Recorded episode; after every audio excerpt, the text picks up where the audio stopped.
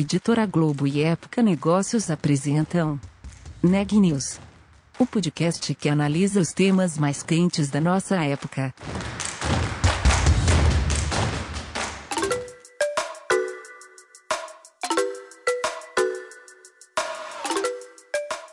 Olá, meu nome é Daniela Frabasile, eu sou da Época Negócios e você está ouvindo mais um episódio do Neg News, nossa série de podcasts sobre como navegar e liderar em tempos de incerteza. Hoje eu estou com a Renata Turbiani e a gente vai falar sobre uma tendência no mercado imobiliário. Renata, conta pra gente. Eu conversei com o Joseph Nigri, CEO da Tecnisa. Recentemente, a incorporadora anunciou a aquisição de 25% da Box Office, uma startup paulistana que atua com mini offices autônomos na cidade de São Paulo. Esse movimento é parte do investimento da companhia para o lançamento dos WorkPods, que são espaços privativos de trabalho fora dos grandes eixos de escritórios comerciais na capital paulista. Eles poderão ser contratados por profissionais ou empresas em regiões próximas às moradias de seus colaboradores. Na conversa, o executivo ainda detalhou um pouco mais esse projeto e comentou sobre a próxima relação que a empresa tem com o universo das startups. Vamos conferir. Joseph, bem-vindo ao Neg News. A nossa conversa de hoje vai ser sobre o anúncio que a Tecnisa fez, né, sobre a aquisição de 25% da Box Office. Então, eu queria saber como é que se deu esse movimento, essa aproximação com, com a empresa. Renata, em primeiro lugar, obrigado pelo convite. Vou contar um pouquinho da história é, desde o começo. Vai, quando começou a pandemia, todo mundo foi para casa, home office, aquela história. E a gente começou a discutir qual que seria o impacto desse movimento para o nosso setor, que é o mercado imobiliário, principalmente para o residencial. Muita gente falava, ah, as plantas agora vão ter que contar com um espaço de home office. A gente pensou, pensou e concluiu que, na verdade, não.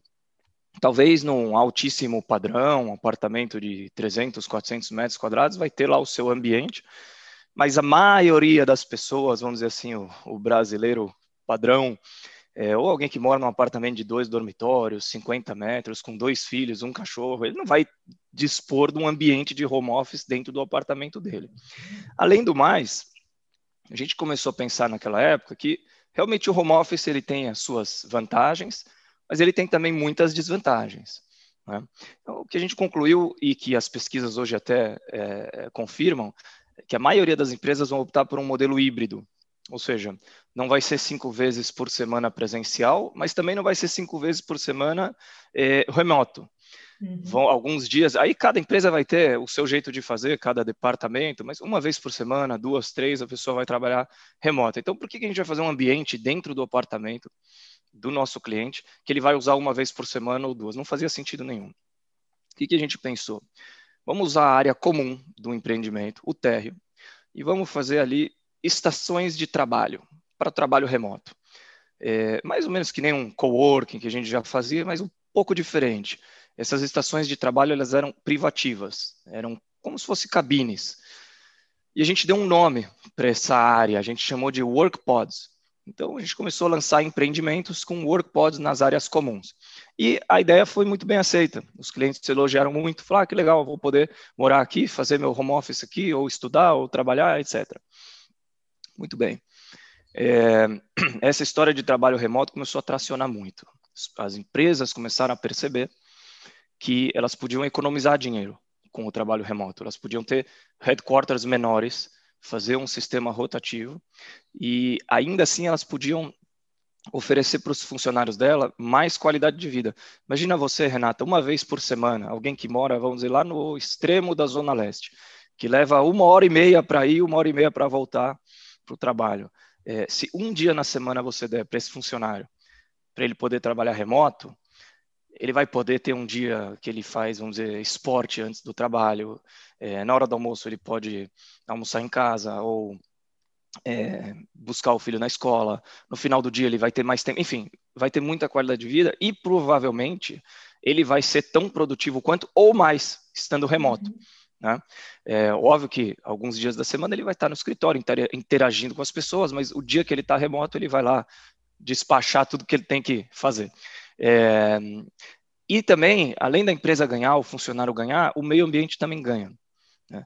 É, você está diminuindo as distâncias, emitindo menos gás carbônico, é, resolvendo um problema de mobilidade urbana, né? fazendo com que as, as, pessoas não tenham que se deslocar até o centro, porque em São Paulo, assim como vários lugares do mundo, as pessoas moram, a maior concentração de, de, de, de moradia é no entorno da cidade e os escritórios estão no centro.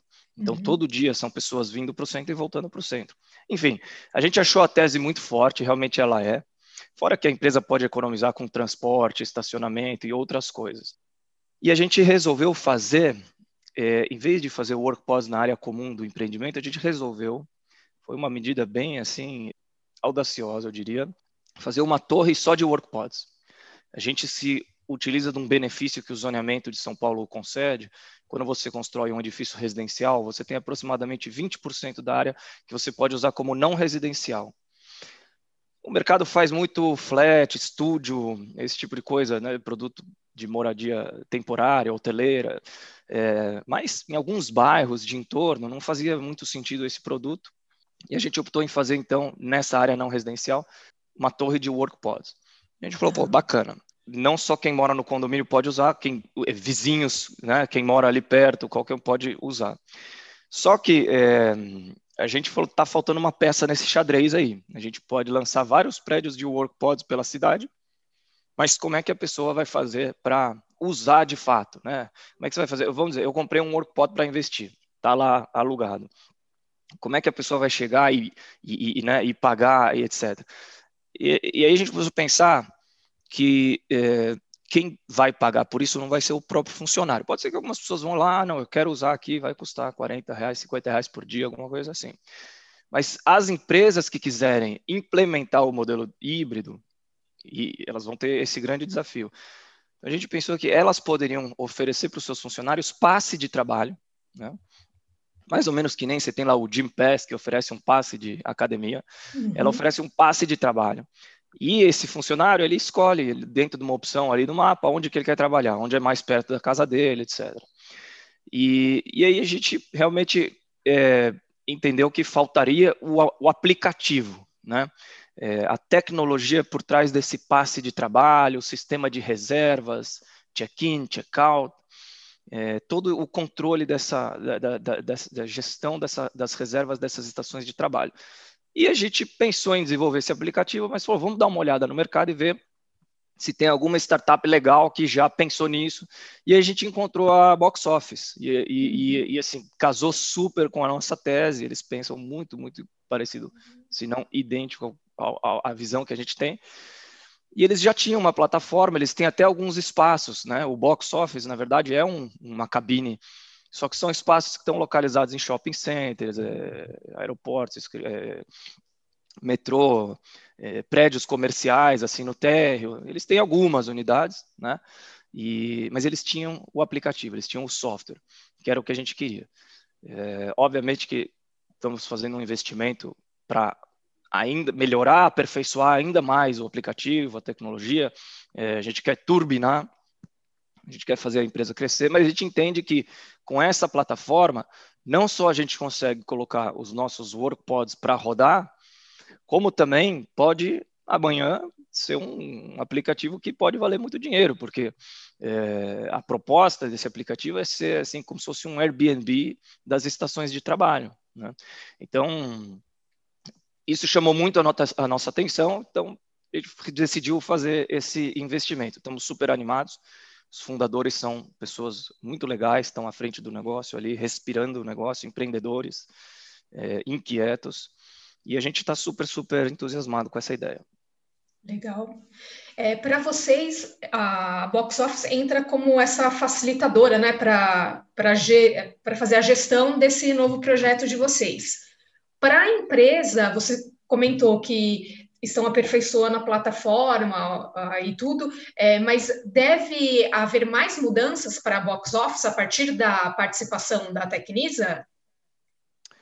Olha, uma das coisas que a gente é, deixou bem claro, a gente não queria ser majoritário, a gente não queria controlar a empresa, pelo contrário, a gente quer deixar os fundadores ali, o César, a Roberta e o Christian, é, trilharem o caminho da, da empresa. Óbvio que a gente vai estar lá no conselho, na estratégia. Né? Uma decisão, por exemplo, que a gente é, tomou é que nós vamos criar uma. O, aplicativo ele vai passar a, a ter um, um, novo, uma nova logomarca, um, uma nova marca, na verdade, né? Porque o Box Office é um, um ativo imobiliário, é um produto deles, né? Uhum. E o WorkPod é um produto nosso. E a plataforma, ela tem que agregar tudo que é estação de trabalho que esteja disponível, né? Não só Box Office, não só WorkPod, mas qualquer pessoa que tiver alguma estação, de, pode ser, por exemplo, é, dentro de, uma, de um restaurante, de uma cafeteria, pode ser um escritório que tem é, espaço ocioso, pode ser um coworking, tá? É, nós não vamos querer coworkings no centro, mas aqueles que estejam localizados no entorno, se eles quiserem fazer uma, um relayout e criar lá estações de trabalho, né, módulos, tipo WorkPod, é, ele também vai poder se plugar na nossa plataforma. Pode plugar, por exemplo, olha só que legal, Renata, é, Room Office. Não sei se você já ouviu esse termo, mas tem alguns hotéis em São Paulo que, por causa da pandemia, eles estão vazios. Assim, viagem de trabalho é um negócio que caiu muito. Uhum. E deve continuar depois, ainda que, vamos dizer assim, se Deus quiser, essa pandemia acaba, o vírus ele é extinto. É, ainda assim, a gente entende, não? O, o, Bill Gates, por exemplo, ele tem uma, uma, uma visão que 50% das viagens de trabalho vão, vão, vão, vão deixar de existir. Né? É, muita coisa vai ser resolvida remotamente. Então, esses hotéis estão transformando os quartos em é, estações de trabalho. Uhum. Né? E, e, pode ser, sem dúvida nenhuma, um, um ativo muito importante para plugar na nossa plataforma também. Então, a plataforma, a ideia é que ela esteja assim, é, e tem aquele efeito rede, né? Quanto mais unidade disponível, melhor. Ok. Sobre o, os WorkPods, é, o lançamento está previsto para agosto, da, da, primeira torre, é isso? Uhum. Vai, vai ser onde? E eu queria que você falasse um pouquinho também como é que eles vão funcionar exatamente e os diferenciais do, desse produto de vocês. Tá. Então, nós temos três projetos é, já em, vamos dizer assim, em aprovação ou aprovados para lançar com torres de WorkPod. Uma que vai ser a primeira, essa que você perguntou, fica na Rua das Flechas, no Jardim Prudência, ali perto da Vila Mascote. O outro fica em Mirandópolis, não a cidade, o bairro Mirandópolis, perto de, da Vila Mariana, e o outro fica ali no Ipiranga. Tá? Então, são uhum. bairros bem residenciais, perto de estação de metrô, né? E de repente alguém que mora, vamos dizer, em São Bernardo, que vinha todo dia para São Paulo, ele pode, se ele tiver que ir até o Ipiranga, ele já economizou bastante. É... Então, essas são as localizações, por enquanto. A gente deve depois é, adquirir novos terrenos para fazer novos projetos. E o que eu diria que são os principais diferenciais? Tá? Primeiro, que eles vão estar perto de onde as pessoas moram. É, segundo, que eles vão estar equipados, prontos para trabalhar. É, a empresa que quiser oferecer esse benefício para o seu funcionário, é, ela não vai ter que ter a dor de cabeça, falar, ah, então deixa eu pegar um espaço ali, um hub, um posto avançado, um coworking, e aí dimensiona, depois aumenta, diminui, manda as pessoas, eh, eh, sei lá, contrata mais, tem que crescer, ah, tem gente usando, não está usando. É, a gente acha que eles são muito mais, muito menos, tem muito menos atrito, muito menos dor de cabeça para quem for contratar. E, em terceiro lugar, eles são on demand. Eu, eu falo assim, parece, é como se fosse um hotel que em vez de alugar camas, ele aluga estação de trabalho. Um hotel, vamos dizer que a empresa quer mandar para uma determinada cidade cinco pessoas é, numa segunda-feira. Aí na outra segunda-feira ela quer mandar sete, na outra ela quer mandar três. O quanto ela mandar, ela vai ser atendida, ela vai pagar por quanto ela usar. Né? Uhum. E, e essa é exatamente a nossa proposta. Eles são on demand e inicialmente os workpods eles eram privativos, era uma cadeira, né, quando a gente fazia lá no, no, nos prédios. Nos, nas torres de WorkPod, essas que vão ser é, abertas ao público, a gente já está pensando em módulos maiores, de dois, cinco, oito pessoas. Por quê? Se, é, vamos dizer, cinco pessoas da mesma empresa tiverem ali pelo aplicativo reservado para trabalhar no mesmo prédio, ele junta todos na mesma sala. Então é como se fosse um, um, um posto avançado, um hub da empresa. Né? Então, acho que esses são os três diferenciais. São, é perto, das pessoas, pronto para trabalhar e on demand. Ok. Um ponto que sempre pega muito para o trabalho em coworking, né, ou em postos de trabalho, é a questão da segurança. Como é que vocês vão trabalhar isso para a pessoa ter uma conexão segura? Como é que vai funcionar essa parte? Na verdade, é, esse é um outro diferencial quando você compara o WorkPod com o home office, né? Até então eu estava comparando ele com os coworkings ou com os outros escritórios. Mas quando você compara os workpods com o home office, então você acaba resolvendo vários problemas. Um deles é esse da conectividade. Né? Uhum. É, as pessoas trabalham em casa, nem todo mundo tem uma rede boa, é, e tem uma questão muito importante aí de cybersecurity que tem empresas assim enormes com dados super importantes e o funcionário está acessando ali da rede local da casa dele. Né? Uhum. Então, o hacker que começou ontem invade ali em cinco minutos. É super perigoso. Então, nos WorkPods, a gente quer oferecer, obviamente, conexão de alta velocidade, com redundância, não vai ter problemas, e até é, é, gateways diferentes para que é, quem é de uma empresa não pode acessar a rede de outra empresa e proteções, firewalls, para contra ataques cibernéticos. Então, isso você não tem em casa. Né? Aliás, em casa, assim, Tá certo que em casa você não tem que se deslocar nada, não tem que pagar nada, mas tem muito problema trabalhar em casa. Né? É, algumas pessoas têm, vamos dizer, filho. Se tem filho, já esquece.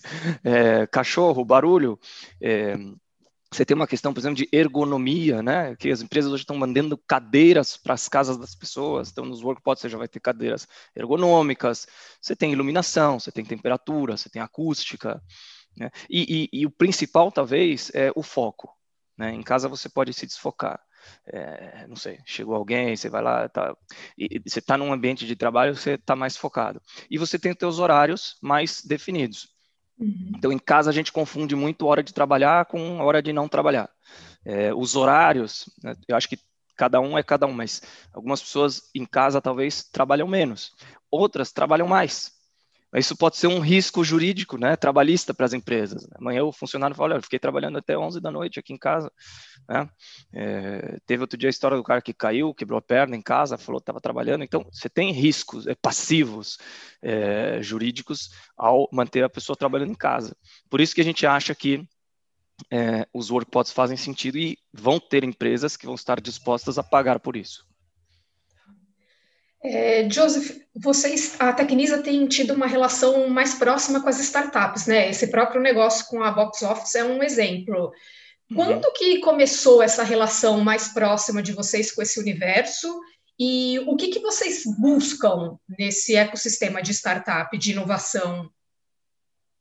Renata, isso é antigo. Olha só, a Tecnisa, em 2014, a Tecnisa começou a aceitar bitcoins em pagamento para a entrada dos seus apartamentos. 2014.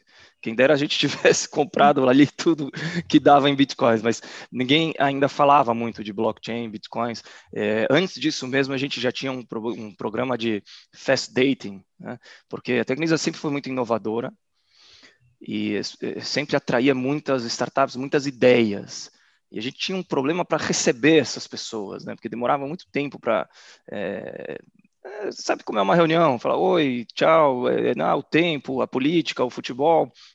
Às vezes uma ideia que não te interessa te toma uma hora, às vezes uma ideia que interessa, você não consegue estar lá, tem que mandar alguém, esse alguém não levou para frente. Então a gente criou o Fast Dating, que é, as pessoas vinham no nosso escritório, elas tinham 10 minutos para fazer o pitch, e tinham diretores e gerentes e todo mundo envolvido ali na, nas decisões.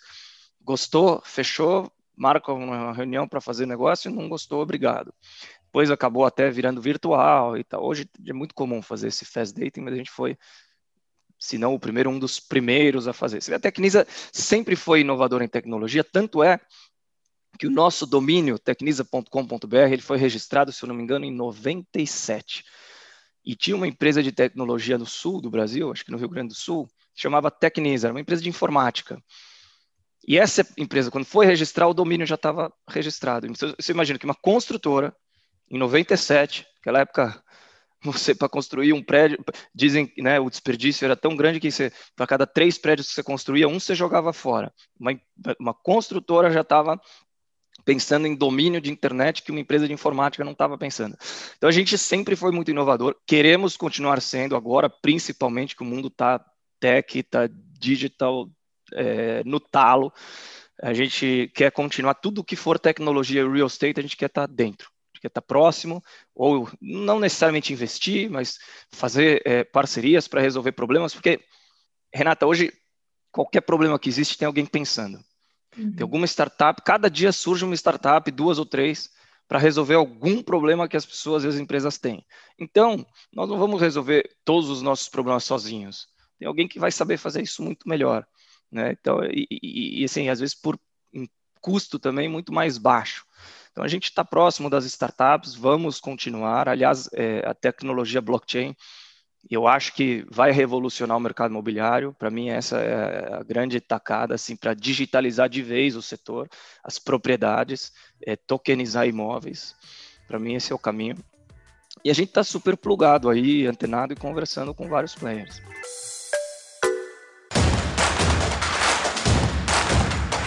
Esse podcast é um oferecimento de Época Negócios. Inspiração para inovar. Não deixe de conferir nossos outros podcasts. Presidente Entrevista Presidente. The Office. E os negócios da nossa época.